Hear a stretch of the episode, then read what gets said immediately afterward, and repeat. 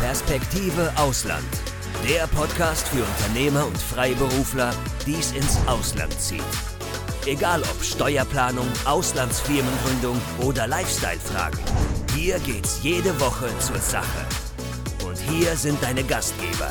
Daniel Taborek und Sebastian Sauerborn. Äh, wir reden heute über ein interessantes äh, Geschäftsmodell und Business. Es geht um E-Commerce und Dropshipping.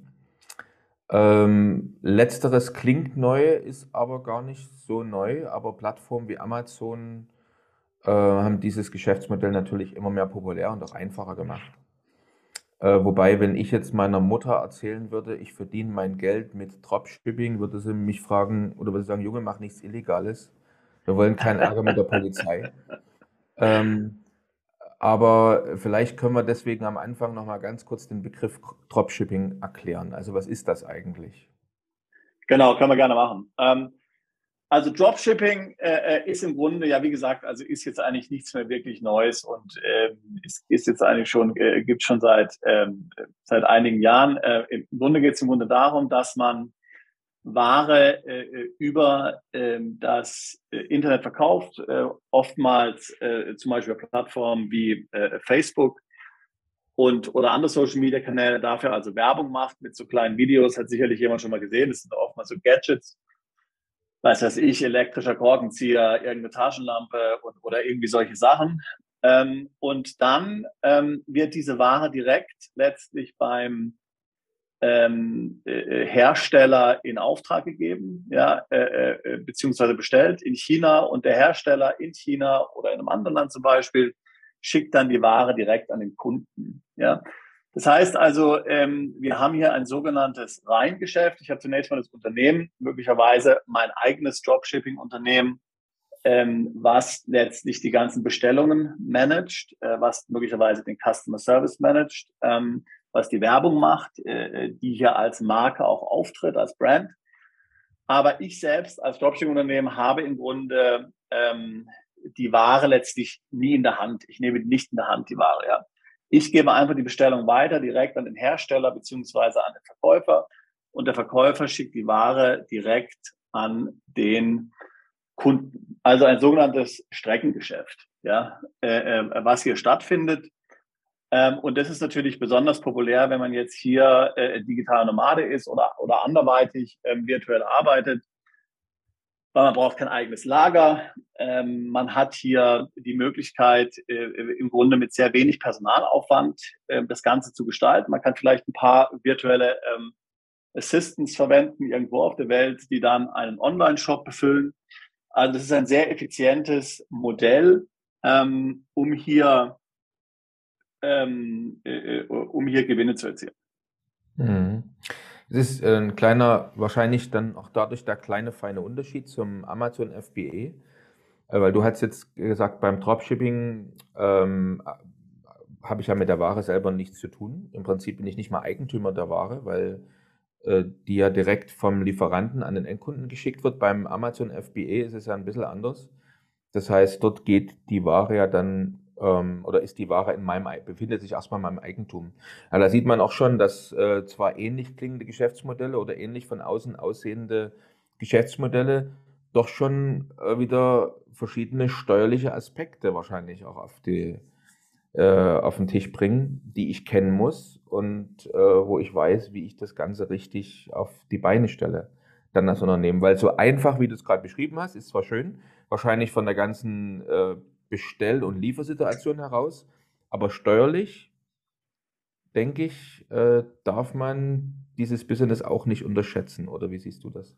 Absolut, korrekt. Ähm, also nochmal gut, dass du es angesprochen hast. Ähm, FBA, also Fulfilled bei Amazon, äh, ist eben wiederum ein Geschäftsmodell, äh, was leicht anders ist zum Dropshipping. Hier habe ich nun ein Lager ähm, da liegt meine Ware in dem Lager drin, also Ware, die mir gehört. Ähm, allerdings äh, ist es nicht mein eigenes Lager, sondern ich beauftrage Amazon letztlich, ähm, hier diese Dienstleistung für mich zu verbringen ähm, und nicht nur die Lagerdienstleistung, die machen das komplette Shipping, ähm, natürlich der ganze Bestellvorgang, das das Amazon kennt, wird komplett von Amazon organisiert. Ähm, äh, wie gesagt, ja, ist anders als beim Dropshipping. Hier habe ich Ware, ist auch steuerlich anders, gehen wir gleich drauf ein. Und, und dann gibt es natürlich davon dann noch Variationen. Ja, ich muss ja nicht Amazon nehmen. Äh, ich meine, es gibt äh, ja genug andere Logistikanbieter, äh, die mir Lagerdienstleistungen, Logistikdienstleistungen zur Verfügung stellen. Ähm, das heißt, wenn ich jetzt zum Beispiel äh, ähm, in Dubai wohne, in Malta wohne, ich habe irgendwo eine Firma, äh, diese Firma beauftragt einen Dienstleister in den Niederlanden, dort ein Lager für mich zu führen. Dann kommt meine Ware im Lager in Niederland an und wird von dahin europaweit verschickt, zum Beispiel oder in Polen oder in Deutschland oder in mhm. anderen, äh, in anderen Ländern. Ähm, da gibt's dann viele, ähm, da gibt's dann viele Variationen. Genau. So, ähm, steuerlich gibt es jetzt verschiedene Punkte zu beachten. Ähm, wir fangen zunächst mal an mit dem Thema Umsatzsteuer. Ähm, da möchte ich auch verweisen auf eine Episode unseres Podcasts, die wir letztes Jahr aufgenommen haben zum Thema OSS. Und äh, Stichwort OSS ist auch genau der Einstieg in das Umsatzsteuerthema. Denn ähm, OSS ist ja letztlich ähm, der, äh, äh, der Begriff, ähm, den hier letztlich, ähm, äh, ähm, der hier letztlich vor allen Dingen dann durch die EU-Mehrwertsteuerreform 2021 geprägt wurde, steht für One-Stop-Shop. Da wurde komplett ähm, das ganze EU-Mehrwertsteuersystem und die Regelungen rund um äh, Lieferungen von Waren an EU-Kunden, an Endverbraucher komplett neu geregelt. Und zwar wurden die letztlich angepasst an die Regelung, die es schon davor gab für digitale Güter. Ja. Bei digitalen Gütern wurde ja schon 2015 eingeführt, dass hier die Umsatzsteuer am Ort des Kunden zu berechnen ist. Das heißt, ähm, wenn ich zum Beispiel ein E-Book verkaufe online, dann wird darauf nicht die Umsatzsteuer fällig, äh, äh, im, äh, der Umsatzsteuersatz fällig äh, vom Sitz des Unternehmens. Mal angenommen, mein E-Book-Shop ist in Irland, dann wird also nicht die irische Umsatzsteuer fällig, wenn ich dieses E-Book verkaufe an einen Kunden in Estland, sondern es wird die estnische Umsatzsteuer fällig. Ich muss ab dem ersten Euro Umsatz Umsatzsteuer in dem entsprechenden Wohnsitzland des Kunden, der die Ware bestellt, berechnen. Und dieses Modell, dass also das Wohnsitzland des Kunden jetzt die Grundlage ist für die zu berechnende Mehrwertsteuer, wurde jetzt auch auf physikalische Güter eingeführt ähm, letztes Jahr. Ähm, sämtliche äh, Schwellwerte, die es davor gab für die sogenannte Distance Selling, ähm, gibt es nicht mehr. Früher war es ja so, dass man zum Beispiel ähm, bei einem Umsatz von 100.000 Euro in einem bestimmten Land sich dort nicht für die, für die äh, VAT, für die Umsatzsteuer registrieren musste, einfach die lokale Umsatzsteuer des Unternehmens berechnet hat. Das gibt's alles nicht mehr. Es ist jetzt so, ähm, äh, dass jetzt ab dem ersten Euro Umsatz für Lieferungen an Kunden in der EU, an Endverbraucher hier die lokale Umsatzsteuer in Rechnung gestellt werden muss. Was es auch nicht mehr gibt, äh, sind für ähm, äh, Güter mit einem geringen Preis, die früher umsatzsteuerfrei waren, diese Umsatzsteuerbefreiung. Ja. Zusätzlich wurde eingeführt, dass für nicht ähm, also für Unternehmen, die von außerhalb der EU, China, ja, Waren in die EU einführen, dass dort die VAT, die Umsatzsteuerbezahlung ähm, und Erklärung schon vor dem Versand ähm, gemacht werden muss. Ja. Das heißt, bevor der chinesische Hersteller oder Verkäufer die Ware also jetzt verschickt nach Deutschland oder sonst wohin in der EU, muss er im Vorfeld die Umsatzsteuer abführen. Ja, in dem entsprechenden Land, beziehungsweise es gibt immer ein EU-weites System, das OSS-System, bei dem er registriert sein kann. Und dann muss dort letztlich die Umsatzsteuer abgeführt werden. Das alles wurde eingeführt, letztlich um Umsatzsteuerbetrug ähm, zu verhindern, der ja doch grassierte in der EU. Mhm.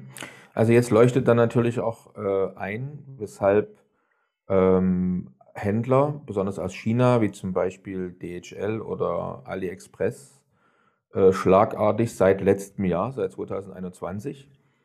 Ähm, teilweise nicht mehr Lieferkosten oder Versandkostenfrei anbieten und diese ganzen billigen Produkte plötzlich verschwunden sind oder kaum noch geliefert werden. Ja. Ähm, also da hat sich, da hat sich definitiv, äh, äh, da hat sich definitiv etliches getan. Ähm, wie gesagt, äh, ähm, also das heißt, ähm, das sind jetzt auf jeden Fall, ähm, ich sage mal, äh, weitere Hürden mhm. Eingebaut worden. Und ich, wir sagen es spezifisch natürlich äh, in dem Kontext des Dropshipping, weil ja doch viele Dropshipper eigentlich mit einem Geschäftsmodell operiert haben, wo es um äh, Produkte mit geringem Wert ging, die dann also mehrwertsteuerfrei verkauft werden mhm. konnten. Also weiß das ich, wir reden nochmal hier von dem elektrischen Korkenzieher, der wurde dann vielleicht verkauft für 15 Euro ähm, oder es wurde vielleicht die Taschenlampe verkauft für 10 Euro, für 5 Euro. Mhm. Insofern musste dann das ganze Thema Umsatzsteuer eigentlich gar nicht behandelt werden. Ja. Dazu muss man natürlich auch noch sagen, äh, der Ehrlichkeit halber, dass auch, dass auch etliche ähm, hier in einer Grauzone operiert haben, um nicht zu sagen im Bereich der Illegalität und sich einfach zu Nutzen gemacht haben, dass das Ganze hm. so lückenhaft nur kontrolliert war und, und im Grunde genommen einfach hier sich auch des Umsatzsteuerbetruges haben schuldig gemacht. Ja, muss man ganz klar sagen, ähm, was dann natürlich oftmals ja auch lokale Anbieter benachteiligt hat. Ähm, das klassische Beispiel sind Tintenpatronen. Ja, also da, äh, man kann ja immer solche, ähm, äh, solche ähm, Tintenpatronen für, für, für Drucker ähm, äh, äh kaufen, also OEM-Ware. Äh, ähm, nee, OEM-Ware ist der falsche Begriff. Also nicht die Marken HP äh, Tintenpatronen, sondern von Drittanbietern. Die sind auch kompatibel. Äh, die sind natürlich im Grunde genommen äh, äh, sehr günstig und, und wurden dann letztlich ohne Umsatzsteuer verkauft, während der Verkäufer in Deutschland über Amazon letztlich dann ähm, hier das Nachsehen hatte, weil seine Produkte waren ja automatisch 20 Prozent teurer. Ja, oder seine Marge war 20 Prozent geringer. Denn in Deutschland ist es ja so, dass dort Bruttopreise im Gegensatz zum Beispiel in den USA überall veröffentlicht werden, auch bei Amazon. Hier hat ja auch Amazon dann äh, äh vor ein oder zwei Jahren, äh, ich glaube vor zwei Jahren, angefangen zu ähm, äh, äh, zu den Nachweis zu fordern, dass jedes Unternehmen, was dort verkauft, eine Umsatzsteuernummer haben muss. Ansonsten wurden sie gesperrt. Mhm. Jetzt äh, die Motivation zur Einführung von dem OSS oder MOSS, ähm, ist das in der Tat so gewesen, dass man damit eigentlich ähm, gerade dieser, diese niedrigpreisigen Produkte, äh, die bisher nicht von der Steuer erfasst worden sind, mit einsacken wollte? Oder was ist eigentlich jetzt der Hauptgrund für die? Also hat man wirklich solche, solche Dropshipper und solche, solche Versandhändler da in erster Linie im Blick gehabt? Oder was ist die Motivation für diese beiden Systeme? Ich glaube nicht so ein Dropshipper konkret äh, oder spezifisch oder alleine dort im Visier hatte. Es ging aber einfach darum, dass es sehr viel Umsatzsteuerbetrug gab ähm, äh, in dem Bereich und dem wollte man letztlich hier einen Riegel vorschieben. Und dann, wie gesagt, war es ja auch so, dass zum Beispiel ähm, Unternehmen aus Drittstaaten ganz legitim ja, äh, zum Beispiel vermeiden konnten, dass sie sich dort für die Umsatzsteuer registrieren müssen in dem Land, ja, in der EU. Ja. Und ähm, hier hat man einfach gesehen, dass man ja hier ähm, noch mehr Umsatz im Grunde beziehungsweise mehr Steuereinnahmen generieren kann für die EU. Und das, das war im Grunde der Hintergrund. Ja. Und wie gesagt, man hatte ja die positiven Erfahrungen gemacht, darf man nicht vergessen, es hat alles angefangen mit den digitalen Gütern, ja, einige Jahre davor. Und man hatte sehr gute Erfahrungen gemacht mit diesem ganzen, das hieß damals noch MOS, also das hieß damals noch äh, ähm, Mini One-Stop-Shop und nicht mehr One-Stop-Shop einfach, ja. Ähm, und hatte letztlich auch schon natürlich die Infrastruktur zum Großteil, ja, und konnte die dann einfach anpassen und hat das entsprechend dann verwendet. Hm. Jetzt hört man ja in Verbindung gerade mit äh, solchen, mit diesen großen Versandhändlern wie Amazon und ähnlichen Unternehmen auch immer wieder äh, äh, vom sogenannten BEPS, was ja eingeführt worden ist gegen den schädlichen Steuerwettbewerb oder aggressive Steuerplanung, gerade solche großen internationalen Konzerne. Äh, trifft denn die Welle von äh, dieser Gesetzgebung auch die kleinen, in Anführungsstrichen, Dropshipper oder äh, hat das jetzt keinen Einfluss auf, sagen wir mal, die eher kleineren E-Commerce-Anbieter oder Dropshipper? Also mit BEPS ähm, äh, und BEPS steht für Base Erosion Profit Shifting, äh, ist eine OECD-Initiative. Ähm, würden wir uns jetzt letztlich vom äh, ähm, Thema Umsatzsteuer und E-Commerce und Dropshipping ähm, wegbewegen, hin zum Thema ähm, Gewinnversteuerung. Also wo werden eigentlich Gewinne aus diesen äh, äh, Dropshipping und E-Commerce-Tätigkeiten äh, versteuert? Ja. Wie gesagt, wir haben ja oftmals äh, den Mandanten, der sagt, es ist ja wunderbar.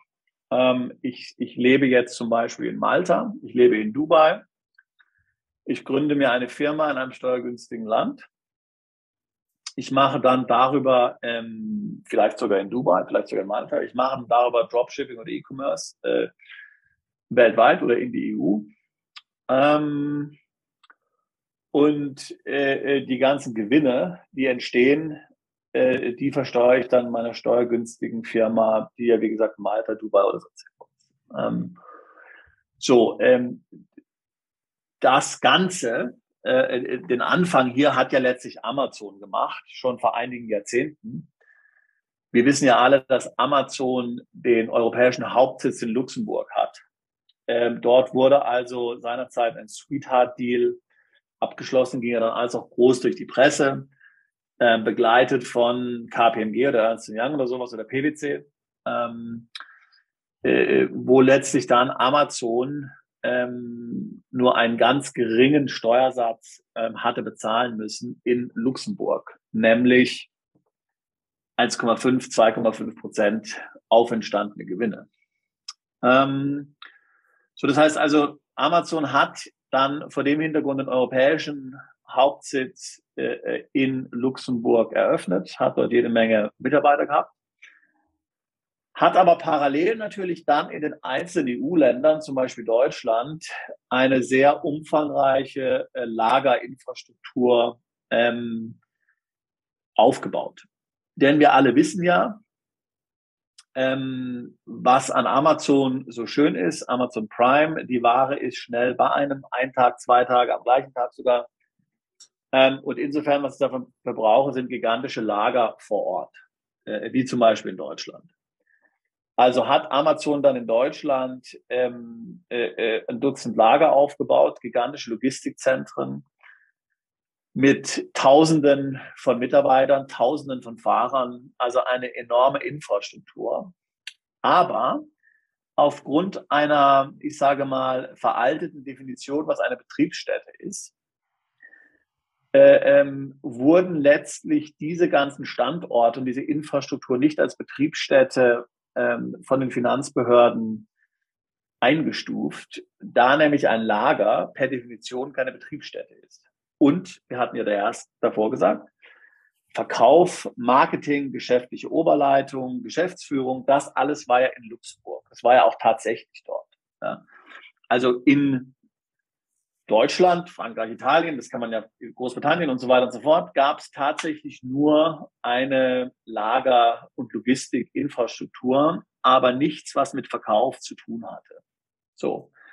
Insofern konnte dann also Amazon die gigantischen Umsätze äh, äh, und Gewinne, die es dann letztlich ähm, hier generiert hat in Deutschland und anderen Ländern, komplett in Luxemburg verbuchen und dort eben zu diesem Sweetheart-Steuersatz von ganz geringen Prozentpunkten versteuert. Ähm, so, äh, da haben sich natürlich dann äh, angefangen, die Länder, äh, die großen Länder äh, mit, mit, der großen Bevölkerung äh, zu wehren. Und das war eben die Stunde, in der BEPS geboren wurde. Ähm, wie man so schön sagt, äh, BEPS heißt, äh, ist eben Base Erosion Profit Shifting. Also im Grunde bedeutet es, äh, dass man eigentlich sagt, naja, ähm, zwar ist das Lager in Deutschland vielleicht gemäß klassischer Betriebsstättendefinition keine Betriebsstätte, aber weil das Lager eine so zentrale Funktion hat in dem Gesamtpaket Produkt, das Lager also ein Produktfeature ist, was ja die schnelle Lieferung erlaubt und der Kunde nur bei Amazon bestellt, weil letztlich die schnelle Lieferung ermöglicht wird. Das Lager also eine übergeordnet wichtige Rolle spielt und eben nicht nur einfach so ein Logistikteil ist, ja. Und ob das jetzt nach drei Wochen kommt oder nach vier Wochen spielt keine Rolle. Nein, das Lager ist letztlich essentiell im Geschäftserfolg.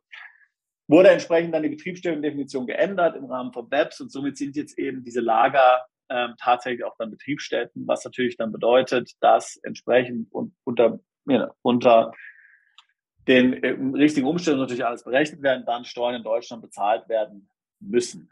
Ähm, die Sache ist mit BEPS, ähm, dass, äh, und wir haben ja dann ganz ähnliche, ähm, äh, wir haben ja dann ganz ähnliche ähm, weitere Initiativen ja auch noch jetzt miterlebt.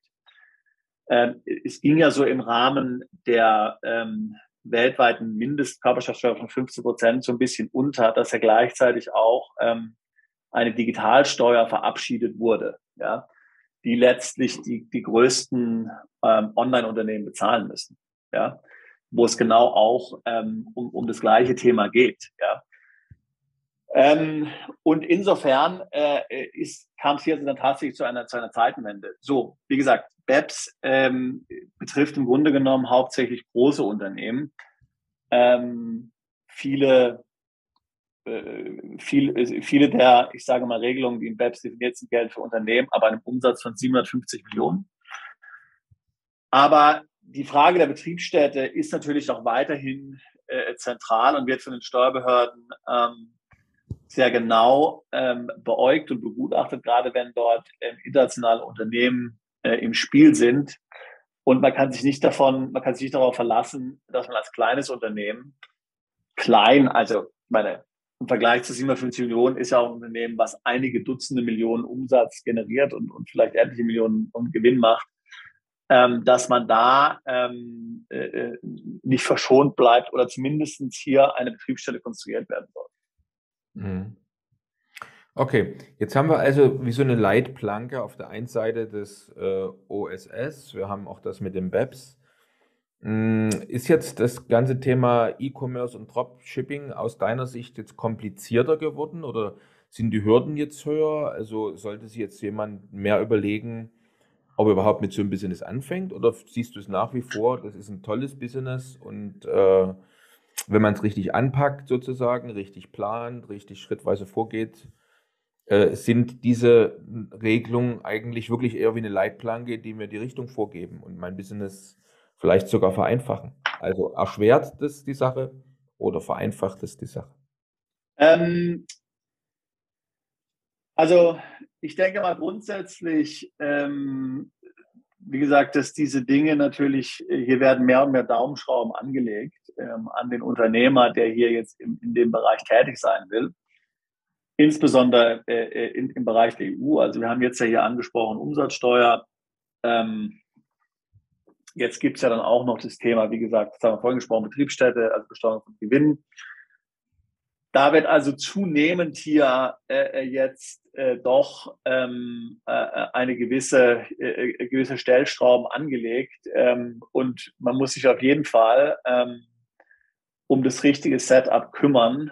Ähm, und, und das richtige Setup muss natürlich auch sehr ähm, genau geprüft werden. Ähm, äh, ich meine, als weiteres Beispiel kann ich sagen, es wurde ja vor kurzem hier ähm, ein, der Entwurf einer neuen EU-Initiative veröffentlicht. Äh, und hier geht es zum Beispiel darum, dass EU-Gesellschaften, die als Briefkastengesellschaften eingestuft werden, äh, letztlich in Zukunft möglicherweise steuerliche Nachteile haben werden. So, und, und hier sind wir ja sofort wieder in dem Bereich. Sie hatten ja vorhin schon gesagt, ähm, mal angenommen, ich habe jetzt ein Dropshipping-Unternehmen, ich befinde mich selbst in Dubai, ähm, dann kann ich ja mal ein Unternehmen, kriege ich zum Beispiel eine Gesellschaft in vielleicht Bulgarien oder sowas oder Irland oder sowas gründen, äh, die aber letztlich äh, vor Ort keine Substanz hat, die ich einfach dafür verwende, äh, dass die meine Geschäfte mit den Kunden macht, die ist für die Umsatzsteuer registriert, die ist halt bei Amazon eingetragen, ist auf der Webseite eingetragen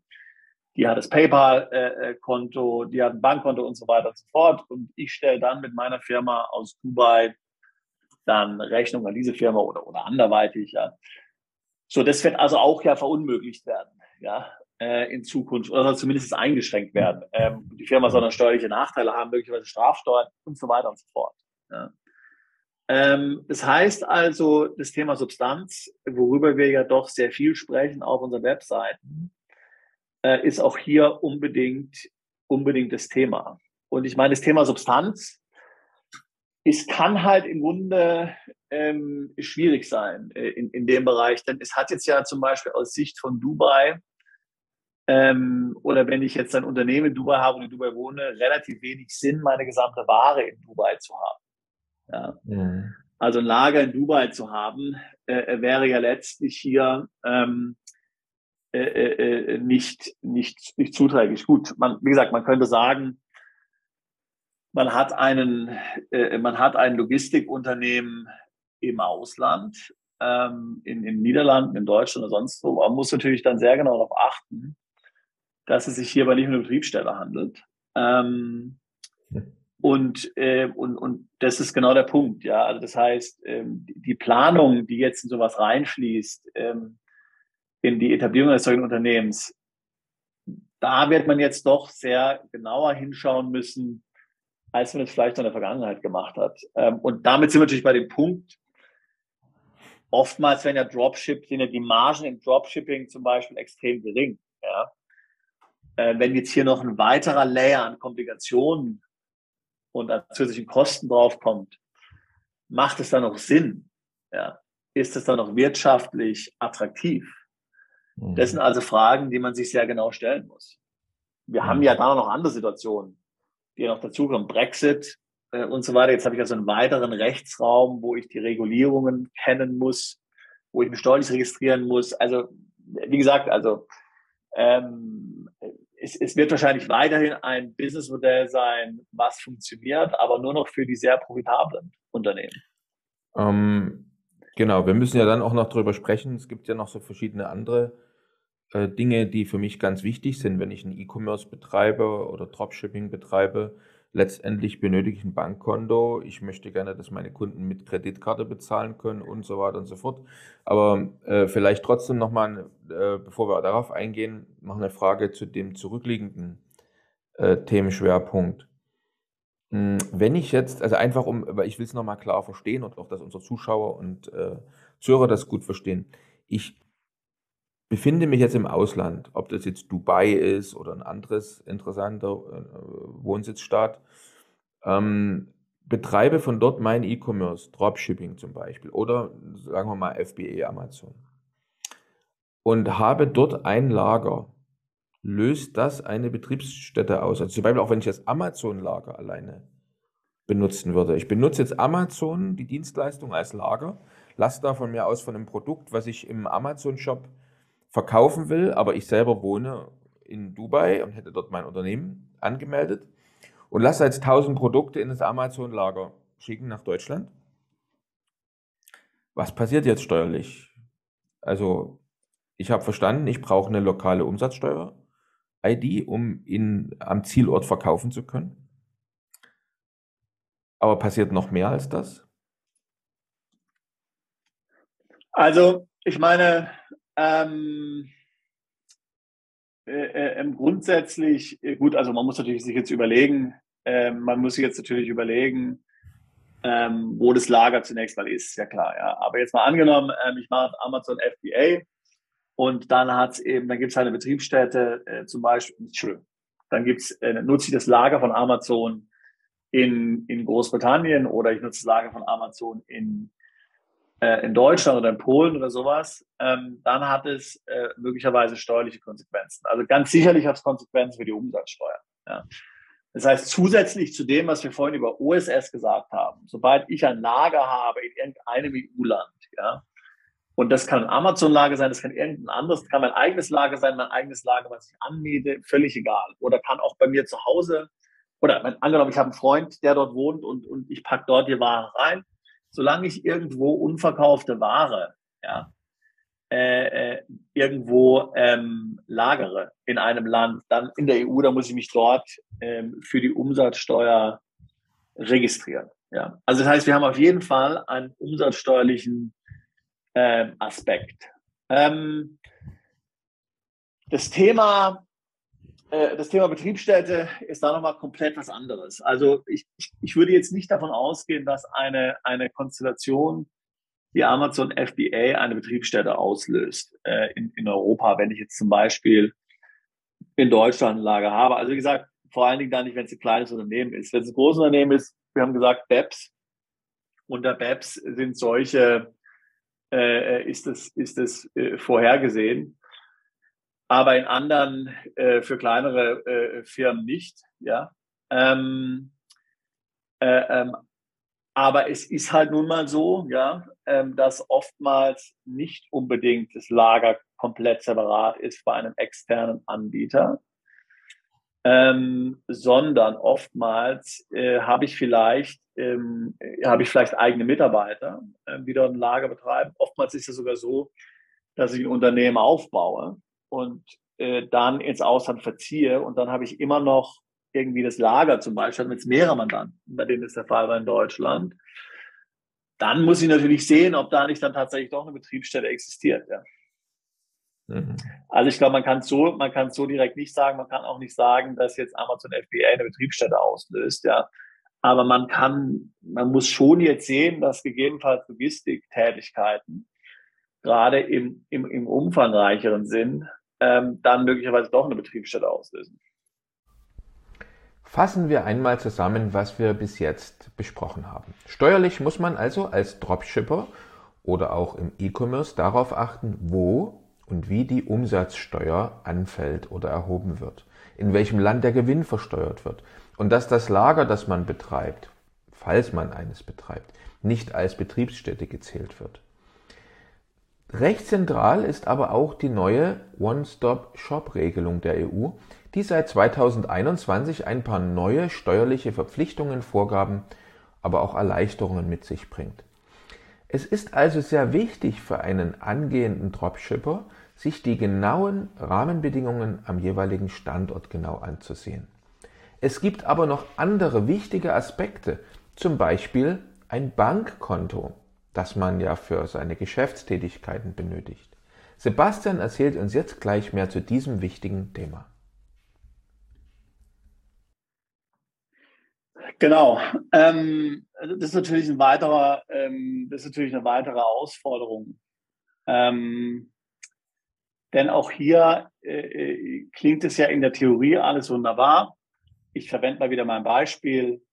Ähm, äh, äh ich ich, ich habe eine Firma in Dubai und über die Firma in Dubai will ich jetzt, ähm, sagen wir mal, Ware in die EU verkaufen. Äh, theoretisch handelsrechtlich und so weiter ist es ja alles möglich. Also ich brauche keine Firma in der EU, ich brauche keine Firma in den USA, ich brauche keine Firma in Deutschland, um teuer zu verkaufen. Ich kann das alles über meine Firma in Dubai machen. Also dieser grenzüberschreitende Handel ist komplett legal, ist komplett machbar.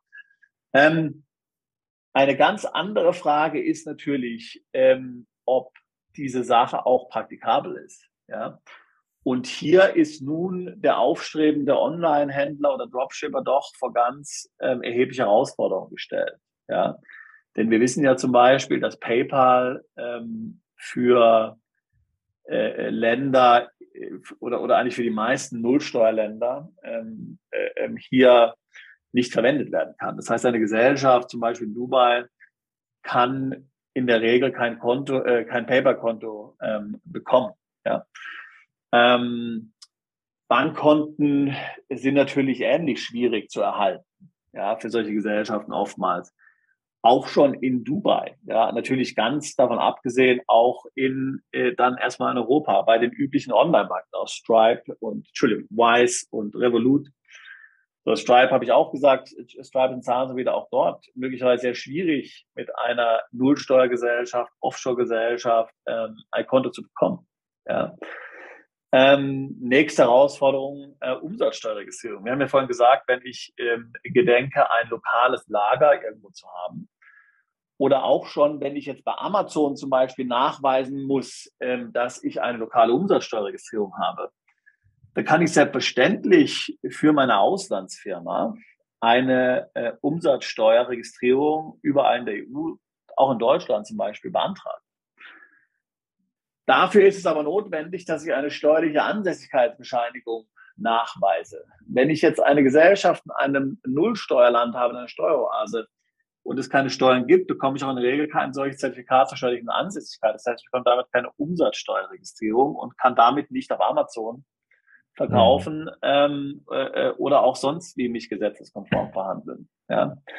Also das heißt, ähm, der Teufel steckt ja tatsächlich im Detail. Das hat jetzt auch gar nichts Steuerliches, überhaupt keine steuerliche Problematik und eine rechtliche Problematik. Das ist schlicht und ergreifend, äh, wie sich eben Banken äh, äh, auch schützen vor allen möglichen, äh, vor allen möglichen Geschäften, wo sie möglicherweise nicht involviert sein möchten, was für die Banken so riskant ist. Ja. Ähm, und, und hier muss man also auch wiederum gilt das gleiche, was ich vorhin gesagt habe. Man muss sich sehr genau damit auseinandersetzen. Was will ich machen? Wo will ich verkaufen? Wie stelle ich mir das Ganze vor? Ja, welche, welche Konten brauche ich? Welche Zahlungsanbieter brauche ich?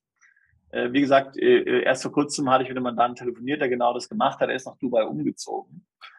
Äh, äh, ein Mandant aus Italien und wollte dann eigentlich weiterhin Produkte verkaufen, nach Italien, Deutschland, Niederlande und so weiter, war nicht möglich. Ja, also das war nicht möglich, weil er es nicht hinbekommen hat, ähm, für diese Gesellschaft in Dubai die Infrastruktur letztlich aufzubauen. Und da saß er nun in Dubai im Sand und konnte nichts machen. Ja. Sehr jetzt, unangenehm. Jetzt hast du sehr, sehr häufig Dubai erwähnt. Äh, wenn ich jetzt, äh, ich habe jetzt noch kein existierendes Business. Also nehmen wir mal an, ich starte mit meinem ähm, Dropshipping oder E-Commerce will ich jetzt auf der grünen Wiese starten. Ich habe vielleicht ein Produkt im, im Sinn, was ich gerne verkaufen möchte, bei dem ich mich auch, mir auch gute Chancen ausrechne. Äh, was wäre denn aus deiner Sicht jetzt ein ideales Setup, wenn ich noch die Möglichkeit habe, äh, dort flexibel zu sein? Also es ist ja immer die Frage des, äh, die Auswahl des richtigen Landes, dann vielleicht die Auswahl der Rechtsform. Also sag mal, ich habe jetzt Wohnsitz, ich habe äh, Sitz meines Unternehmens, richtige Gesellschaftsform. Äh, vielleicht kannst du mal so für unsere Zuhörer und Zuschauer ein aus deiner Sicht gut funktionierendes Setup skizzieren. Ähm, also, ähm, äh, äh, wie gesagt, für uns für viele Mandanten, die zu uns kommen und die über, ähm, die jetzt so ein E-Commerce oder so ein ähm, oder so ein Dropshipping machen müssen, ähm, die haben schon sehr genaue Vorstellungen. Die haben möglicherweise schon ähm, eine Marke etabliert. Ähm, die haben auch schon eine Idee etabliert. Die, die haben Lieferanten, die wissen, wie das Ganze funktioniert. Ähm, und in, in, der Regel äh, ist es also ein etabliertes Business und jetzt geht es einfach darum, äh, wie man diese steuerlich optimieren kann. Ja? Wie wir ja schon gesagt haben ähm, oder wie wir sehr oft auf unserer Webseite sagen, ist der entscheidende Punkt zunächst mal der Wohnsitz. Ja? Also Optimierung im steuerlichen Bereich wird maßgeblich über den Wohnsitz erreicht nur sekundär letztlich über einen möglichen Sitz einer Gesellschaft oder, oder, äh, oder, oder sonstiger Maßnahmen. Ja, also primär ist der Wohnsitz notwendig. Ein, ein, ein, ein Wohnsitz mit einer günstigen Besteuerung notwendig. Ja. Das muss als erstes erreicht werden. Ähm, in Europa, wir haben ja da etliche Länder auf unserer Webseite, aber gibt es zum Beispiel Großbritannien, Irland, Malta, Zypern, Spanien, Portugal, das sind alles Länder, die bieten letztlich eine günstige Besteuerung und de facto eine Nullbesteuerung äh, von Auslandsgewinnen an. Ja? Das heißt, wer in Spanien wohnt und äh, die ganze Sache richtig gestaltet und eine materielle Gesellschaft hat, der zahlt total 5% Steuern, der Rest ist komplett steuerfrei. Ja? Ähm, Portugal wäre genau das Gleiche. Ja? Großbritannien wäre das gleiche, Irland wäre das gleiche. Großbritannien natürlich nur erschwert durch den Brexit. Visa sind kompliziert zu bekommen, aber grundsätzlich äh, möglich. Ähm, Zypern genau das gleiche. Ja. Ähm, hier sind natürlich Herausforderungen gegeben, was die Wohnsitzverlagerung anbelangt. Denn äh, zum einen sagt man sich, na ja, ich habe meine Freunde in Deutschland, meine Familie in Deutschland, ich, ich habe schulpflichtige Kinder, äh, die können jetzt da nicht nach Malta umziehen, die können nicht nach England umziehen. Gut, wenn das so ist, ähm, äh, dann muss man in Deutschland oder wo man auch immer lebt, dann entsprechend die hohen Steuern bezahlen. Äh, da gibt es dann leider keine Alternative. Ja. Also was unbedingt notwendig ist, ist zunächst mal in ein steuergünstiges Land äh, umzuziehen. Und zwar tatsächlich umzuziehen, mit Kind und Kegel den Wohnsitz dahin zu verlegen, den Lebensmittelpunkt dahin zu verlegen, den Ort des gewöhnlichen Aufenthalts dorthin zu verlegen. Ähm, und zwar ist es so eine Sache, die muss man ohne Wenn und Aber machen, ja, ohne Netz und doppelten Boden. Ja, also man muss da umziehen, man muss zu Hause, äh, sage ich mal, alles aufgeben ähm, und äh, äh, dann ist man in einem Bereich, wo man steuerlich optimieren kann. Hier ist natürlich dann auch Dinge zu beachten, wie die Wegzugbesteuerung ähm, äh, und sowas in Deutschland. Da haben wir ja diverse andere äh, äh Podcast-Episoden und, und Seiten unserer Webseite zu dem Thema. Ähm, aber damit schaffe ich im Grunde die Grundlage, um dann äh, steuergünstige Einkünfte äh, äh zu erzielen. Ähm, im nächsten Schritt muss ich mich natürlich dann fragen, okay, mache ich Dropshipping, mache ich E-Commerce, äh, wo sind meine Kunden? Ähm, wo kann ich den größten Hebel ansetzen? Ähm, äh, wo kann ich am, am meisten verdienen und, und wo sind natürlich die, ähm, wo ist der Markt groß genug, ähm, um hier am meisten Erfolg zu haben? Ähm, die erfolgreichsten Mandanten mit denen wir zusammenarbeiten im, im Dropshipping-Bereich und E-Commerce-Bereich, äh, die haben sich mehr oder weniger hauptsächlich auf die USA konzentriert. Ja? Ähm, weil die USA natürlich ein Riesenmarkt sind. Ähm, das Thema Umsatzsteuer in dem Sinne gibt's da so nicht, äh, zumindest nicht wie in der Europäischen Union. Es gibt auch die Sales Tax, ähm, äh, aber es ist in vieler Hinsicht einfacher. Ähm, selbst wenn ich mich auch möglicherweise in ähnlichen Bundesstaaten für die Sales Tax registrieren muss, sind die Schwellwerte bei 500.000 zum Beispiel in manchen Bundesstaaten, in anderen vielleicht weniger. Aber äh, es, hat, es hat diverse Vorteile. Äh, also viele Mandanten äh, machen Dropshipping und E-Commerce bewusst äh, in den USA. Dort ist auch die steuerliche Situation äh, hundertprozentig klar. Das heißt, solange ich dort keine Betriebsstätte habe, äh, zahle ich dort noch keine Steuern. Ja? Auf die Gewinne. Und FBA von Amazon zum Beispiel ist garantiert keine Betriebsstätte.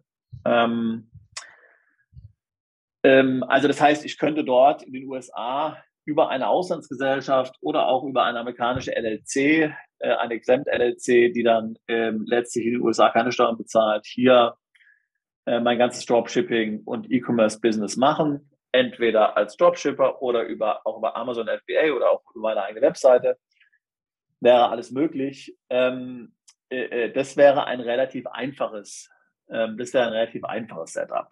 Ähm, äh, wenn ich es jetzt in der Europäischen Union äh, zum Beispiel machen will, ähm, dann müsste ich mir eben überlegen, ähm, äh, äh, was jetzt für mich geeignete Zielmärkte sind. Ja, also zum Beispiel, wenn ich jetzt in Deutschland, Österreich ähm, und so weiter verkaufen wollte, müsste ich mir vielleicht überlegen, ähm, ob ich dort ein Lager aufbaue. Wenn ich jetzt aus diesen Ländern komme ähm, und dann noch dort ein Lager unterhalte, äh, äh, nach dem Wegzug, äh, muss man immer davon ausgehen, äh, dass möglicherweise hier Zweifel daran erhoben werden, ob man tatsächlich im Ausland ist und ob das tatsächlich äh, nur ein Lager ist oder ob da noch eine Betriebsstätte tatsächlich jetzt dahinter ist. Ja. Das heißt, ob das dann sinnvoll ist, dort ein Lager zu machen aus dem Herkunftsland, das würde ich jetzt bezweifeln, müsste ich dann vielleicht in, müsste ich dann vielleicht in Holland, äh, müsste dann vielleicht in Holland so machen.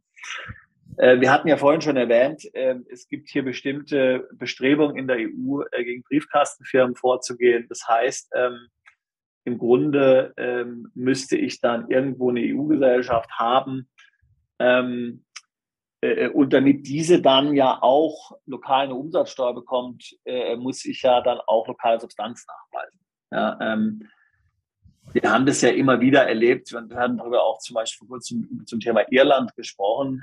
Wenn ich nicht zeigen kann, dass ich in Irland tatsächlich Mitarbeiter und Geschäftsführer habe, ähm, dann bekomme ich keine Umsatzsteuernummer. Und ich bekomme alle möglichen Probleme mit dem Finanzamt. Ähnlich ist es auch in Malta zum Beispiel. Das heißt, ich muss auf jeden Fall damit rechnen, anders als bei den USA, ähm, äh, dass ich dort hier ein Problem bekomme, äh, wenn ich keine Substanz habe. Das heißt, Substanz kostet zunächst mal Geld. Äh, wenn ich natürlich jetzt selbst nach Malta umziehe und dort den Geschäftsführer mache und so weiter, gut, dann ist natürlich einfach, ja. Aber wenn ich das nicht möchte und dort einen Geschäftsführer anstellen möchte, muss wieder 15 Euro im Monat verdienen. Ich brauche ein Büro, ich brauche dieses, ich brauche jenes. Ähm, da muss ich dann schon ein gewisses Rad drehen. Ich brauche eine Holdinggesellschaft, ähm, ich brauche noch eine Holdinggesellschaft im Ausland und so weiter und so fort. Ähm, das muss sich dann natürlich auch lohnen. Ja? Das heißt, im Wesentlichen muss ich mich fragen, ist jetzt dieses Business, was ich plane, tatsächlich so profitabel, wie ich mir das wünsche? Ähm, und das, damit ich diese äh, Infrastrukturkosten finanzieren kann. Denn ansonsten äh, wird das Ganze nicht funktionieren. Ja? Also, wie gesagt, äh, irische Gesellschaft äh, wäre attraktiv, ähm, äh, maltesische Gesellschaft wäre attraktiv, auch Gesellschaften in Osteuropa ähm, äh, können attraktiv sein, aber man muss davon ausgehen, es gibt immer mehr oder weniger äh, Substanzanforderungen dort lokal, äh, um dort der europäischen und der EU-Steuergesetzgebung ähm, ähm, Rechnung zu tragen. Mhm. Bis jetzt konnten wir uns schon mal einen guten Überblick über Dropshipping und E-Commerce in der Europäischen Union verschaffen. Jetzt wollen wir aber mal in Richtung USA schauen. Wie sieht es denn dort aus? Und ist es dort einfacher oder schwieriger, E-Commerce-Tätigkeiten zu betreiben? Ist der Markt überhaupt für uns von hier aus interessant? Gibt es Vorteile? Gibt es Nachteile? Darüber sprechen wir jetzt. Genau, also man muss ich natürlich sagen, es gibt natürlich in, es gibt natürlich auch in der Europäischen Union ähm, große Opportunities und, und Möglichkeiten, hier gute Geschäfte zu machen mit E-Commerce und Dropshipping, ist ja ganz klar. Ja, aber es sind eben auch vor allen Dingen, um das ganze Thema dann steuereffizient, gestalt, steuereffizient zu gestalten, ähm, doch, ich sage mal, ähm, besteht ein erheblicher Planungsbedarf, was alles machbar ist, ähm, unter der Prämisse, dass das Business hochprofitabel ist. Ja, also wenn ich natürlich ähm, von einer Million Gewinn ausgehe, dann sieht es ganz anders aus, als wenn ich jetzt von 100.000 oder 200.000 Gewinn ausgehe. Ja, also es lohnt sich dann einfach nicht bei diesen geringen Gewinnen ähm, hier ähm, eine Struktur zu etablieren, die steuerlich attraktiv ist. Ja, äh, das muss man einfach wissen. Ja. Aber natürlich ist es, ähm, gibt es gigantische Opportunities in der EU, das ist ja völlig klar. Da möchte ich überhaupt nicht hier jetzt in irgendeiner Weise in Frage stellen. Ähm, also ähm, äh, äh USA haben den Vorteil, ähm, und wir kennen, also ich kenne tatsächlich Mandanten, die haben ein machen Dropshipping, haben ein Einzelunternehmen in Deutschland, ja, also ganz normal plump Gewerbe dort angemeldet, ja, ohne Gesellschaft, da ist auch nicht steueroptimiert. Ja. Ähm, die machen 100.000 Umsatz pro Monat ähm, äh, äh, in den USA äh, und die konzentrieren sich nur auf die USA. 100.000 ist beim E-Business ähm, und beim E-Commerce ist nicht unbedingt ähm, so wahnsinnig viel, ist mir schon klar. Ja, aber ähm, es hat bestimmte Vorteile, in den USA das zu machen. Ähm, und, und die Vorteile sind wie folgt. Zunächst mal gibt es in den USA keine Mehrwertsteuer nach europäischem Modell. Es gibt eine Sales Tax. Diese Sales Tax wird immer erst beim Checkout äh, auf den Preis draufgeschlagen. Ja? Was psychologisch ja extrem wichtig ist. Ja? Wenn ich in meinem Online-Shop alle Produkte netto ausschreiben kann, und so ist es übrigens auch im Supermarkt in den USA, alles netto. Und erst an der Kasse wird dann die Umsatzsteuer draufgerechnet. Der Kunde ist sich also bewusst, dass dort, wenn er einkauft, am Ende noch was draufgeschlagen wird. Ja, ist natürlich für mich äh, psychologisch gesehen als Händler extrem von Vorteil. Ähm, denn wenn der Kunde diese Denke hat, ähm, dann sind mir ja mögliche Steuererhöhungen bei dieser Sales Tax völlig egal, denn der Kunde weiß, er ist dafür verantwortlich, er muss die bezahlen, ich muss nicht meine Preise intern reduzieren, ähm, um hier wetthalten zu können, um hier konkurrenzfähig zu sein. Mhm. Ja. So, das ist ein entscheidender Vorteil. Ähm, der zweite Teil ist, dass diese Sales Tax, wie gesagt, die gibt's zwar, da hat sich auch 2018 äh, äh, hier erheblich was geändert. Ähm, früher war das mit der Sales Tax noch viel einfacher. Mittlerweile ist es eben auch so, dass es darauf hinausläuft, ganz ähnlich wie in der EU, dass man sich in den verschiedenen US-Bundesstaaten für die Sales Tax registrieren muss.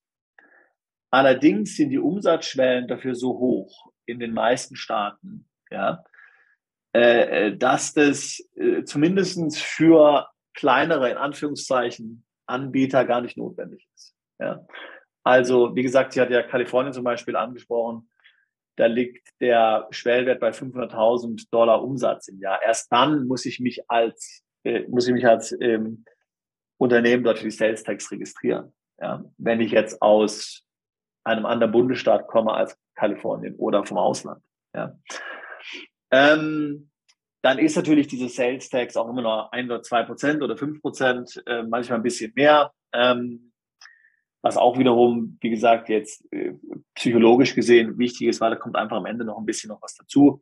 Auf Services, auf Dienstleistungen ist überhaupt nicht fällig. Ähm, also da gibt es einige Vorteile. Äh, ein anderer Vorteil ist, äh, dass die natürlich die Zölle in den USA im Vergleich zur Europäischen Union sehr viel geringer sind. Und da es keine Umsatzsteuer gibt, gibt es natürlich auch keine Einfuhrumsatzsteuer. Ja. Wenn ich in die EU irgendwas verkaufen will, muss ich jetzt zunächst mal möglicherweise Zoll bezahlen, äh, aber ganz sicherlich Einfuhrumsatzsteuer. Ja. Ähm, das fällt alles weg in den USA. Na gut, Zölle muss ich zahlen, aber ich meine, ähm, äh, sehr, wenn der Zoll wenn ein Zoll hoch ist, dann sind es vielleicht fünf Prozent oder so. Viele sind äh, ein, zwei Prozent oder ähm, überhaupt kein, äh, überhaupt kein Zoll. Ja. Ähm, dann habe ich natürlich einen Riesenmarkt. Ähm, äh, die Preise sind oftmals höher als in der Europäischen Union. Ähm, Amazon hat 50 Prozent Marktanteil oder mehr. Das heißt, wenn ich auf Amazon verkaufe, kann ich den gigantischen Markt abdecken. Ähm, und die Sache mit der Betriebsstätte, ähm, die wir vorhin, über die wir vorhin gesprochen haben, ist also dort glasklar mehr oder weniger definiert. Ja, also was ist eine Betriebsstätte? Das ist keine Betriebsstätte. Wenn ich nichts habe in den USA, ähm, äh, also keine Mitarbeiter ähm, oder eine anderweitige Infrastruktur, ja, ähm, dann ist, ist, sind dort die Gewinne nicht zu versteuern. Ja. Ähm, und das ist natürlich, äh, das ist natürlich ein weiterer äh, Vorteil. Und diese US-Gesellschaften, da kriege ich alles dafür. Stripe, PayPal, Bankkonten, Online-Bankkonten, die mhm. komplette Infrastruktur. Ja. Ähm, und daher ist es, sage ich jetzt mal, vor allen Dingen für jemanden, der jetzt anfangen will, ja, und für jemanden, der jetzt eine Lösung braucht, die sich schnell implementieren lässt und wo man jetzt nicht durch Hoops oder sowas springen muss, ähm, natürlich attraktiv. Ja, zum Beispiel amerikanische LLC, für die bekomme ich alles. Äh, damit mache ich Dropshipping und E-Commerce in den USA. Ähm, und äh, das kann man relativ schnell machen. Ja. Man braucht sich nicht um irgendwelche Umsatzsteuerregistrierungen in, in der Europäischen Union äh, zu scheren. Man kann das alles dort ähm, komplett machen und, äh, und, und, und hat dort dann die Möglichkeit, ein sehr profitables Business ähm, aufzubauen. Und natürlich, ähm, ich kann das natürlich auch so gestalten dann, dass mir ein solches Business dann dabei helfen würde, ähm, ein Visum für die USA zu bekommen. Ja? Was ja für manche auch möglicherweise attraktiv ist. Ja? Mhm.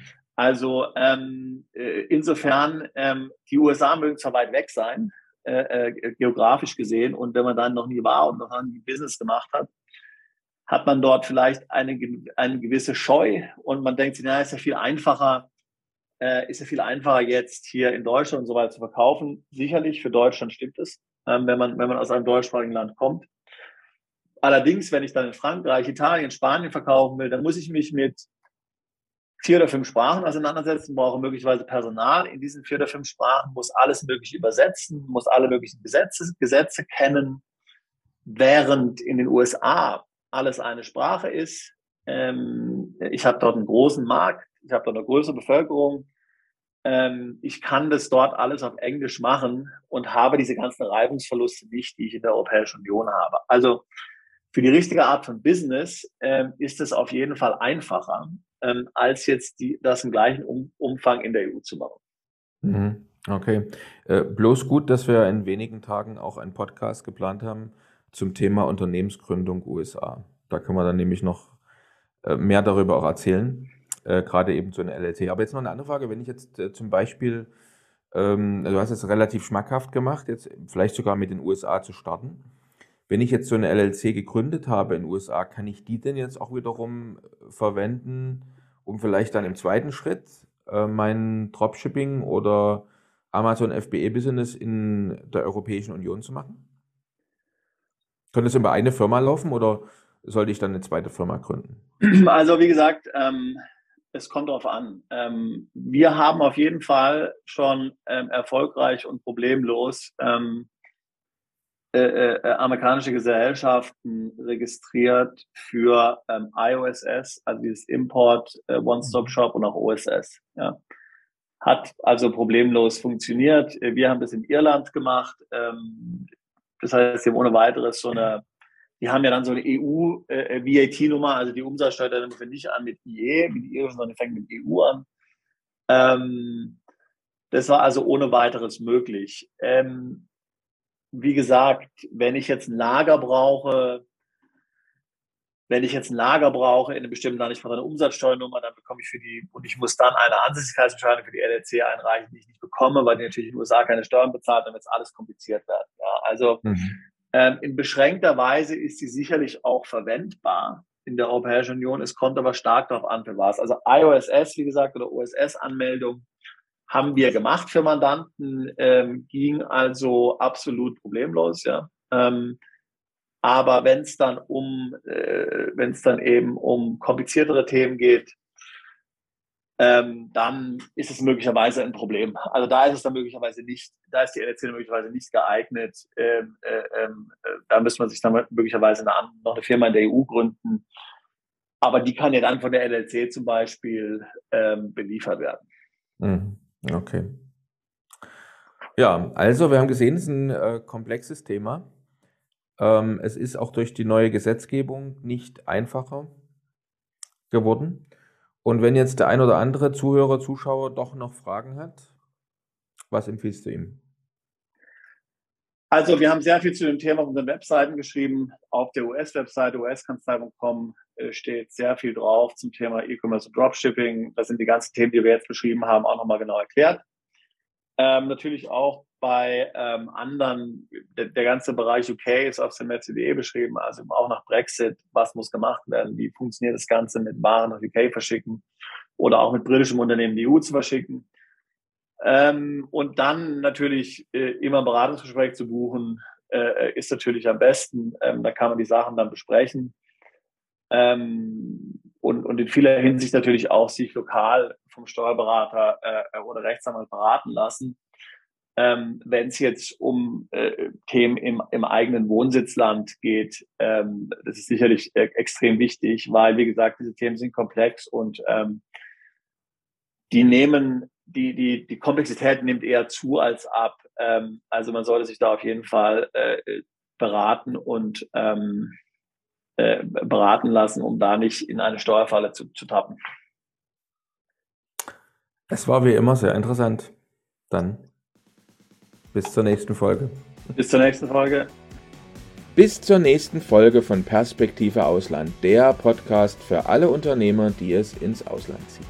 Übrigens, wenn ihr keins unserer interessanten Videos mehr verpassen wollt, dann klickt doch jetzt gleich auf den Abonnieren-Button und auf die Glocke. Auch über Kommentare, Fragen oder einen Daumen hoch freuen wir uns sehr.